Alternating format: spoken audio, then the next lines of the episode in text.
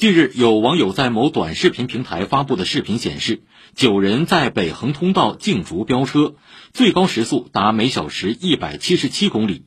上海交警部门收到线索后，立即展开调查，涉事的九名当事人和九辆车都被查获。请听报道。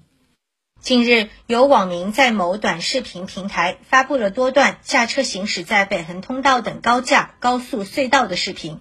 视频中可以看到多辆车在竞相追逐、相互超车，并且在其他正常行驶的车辆中来回穿插，险象环生。交警总队机动支队立即牵头高架、闵行、虹口等多个交警支队，成立联合调查小组，开展深入调查，确定事发于十一月六号凌晨的北横通道，涉事车辆共有九辆，其中有一辆车的最高速度达到每小时一百七十七公里，而北横通道限速每小时六十公里。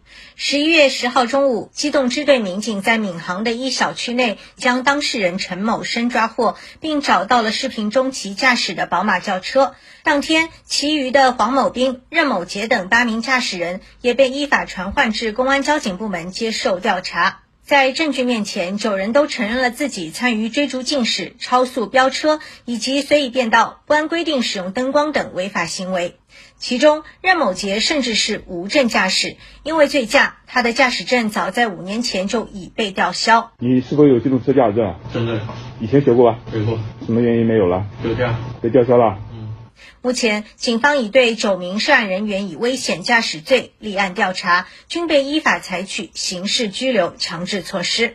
负责牵头办理此案的机动支队三大队大队长张浩表示，上海公安交警部门始终对严重交通违法行为零容忍，对于肆意违法，坚持做到冒头就打。公安交警部门将持续加大对各类威胁公共安全交通违法行为的打击力度，特别是像追逐竞驶、酒驾醉驾、无证驾驶、大街扰民等。